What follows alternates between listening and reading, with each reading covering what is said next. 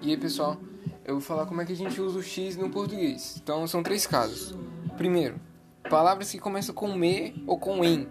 E aí a gente tem, a gente usa o X, né? E exemplo disso tem mexer e enxaqueca. Usa o X nessas palavras. Começou com me ou com em, usa o X. Segundo caso, palavras que são de origem africana ou de origem indígena ou de origem inglesa, ou seja, traduzido do inglês, aí a gente usa o X também. Por exemplo, xerife, shampoo, é, orixá, e vou pensar no indígena que é xamã, olha aí, xamã. Então usa X nessas palavras. E o segundo, o terceiro caso não. Terceiro caso não.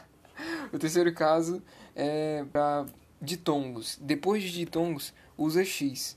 E aqui ficou um pouquinho complicado porque eu não achei exemplo nenhum desse, desse, dessa regrinha.